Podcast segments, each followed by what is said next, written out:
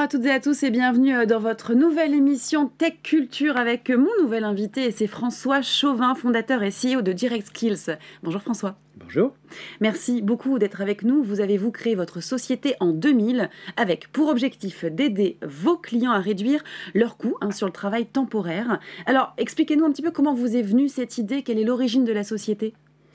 À l'origine de la société, ça remonte à très très loin. J'étais associé chez KPMG. Mmh.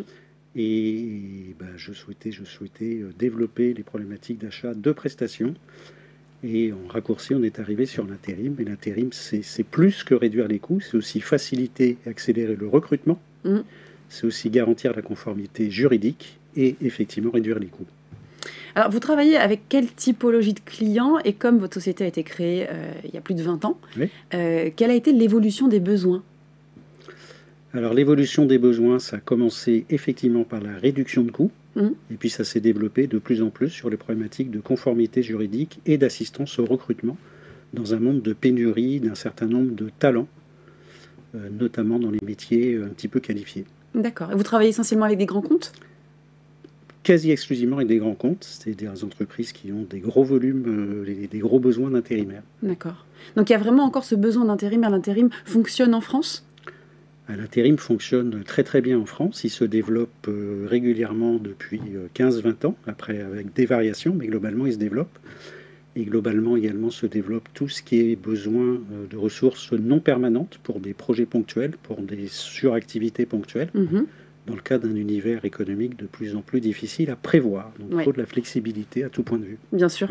Et la flexibilité, vous l'avez aussi avec des projets à l'international, puisque j'ai cru comprendre que vous aviez une forte ambition de développement euh, outre-France. Oui.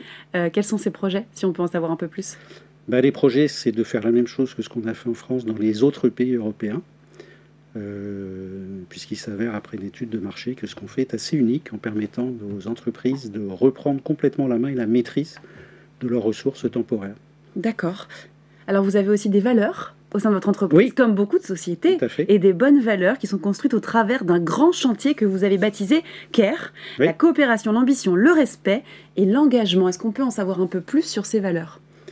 Alors la première, je vais commencer par fait, la deuxième, c'est A, donc c'est l'ambition. Ben, on veut l'ambition, c'est pour nous-mêmes, pour les gens qui on recrute, qui se développent, et c'est aussi pour nos clients. Notre objectif, c'est de faire en sorte que les clients tirent le maximum de bénéfices euh, de notre solution. Mhm.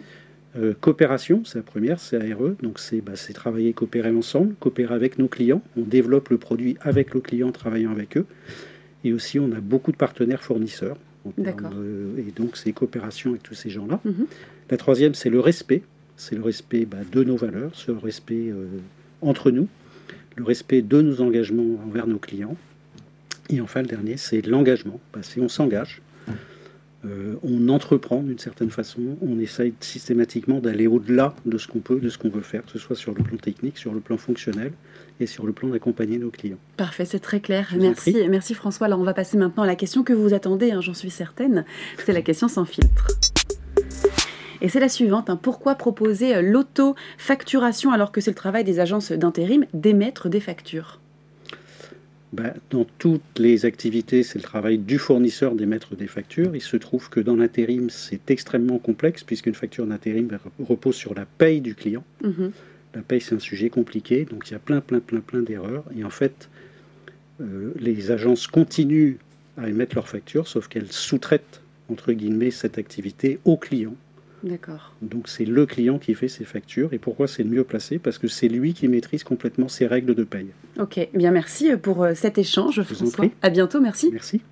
Merci à vous euh, de nous avoir suivis. On vous donne rendez-vous très rapidement pour de nouvelles émissions Tech Culture, toujours hein, sur Digitechnologie. Merci à vous.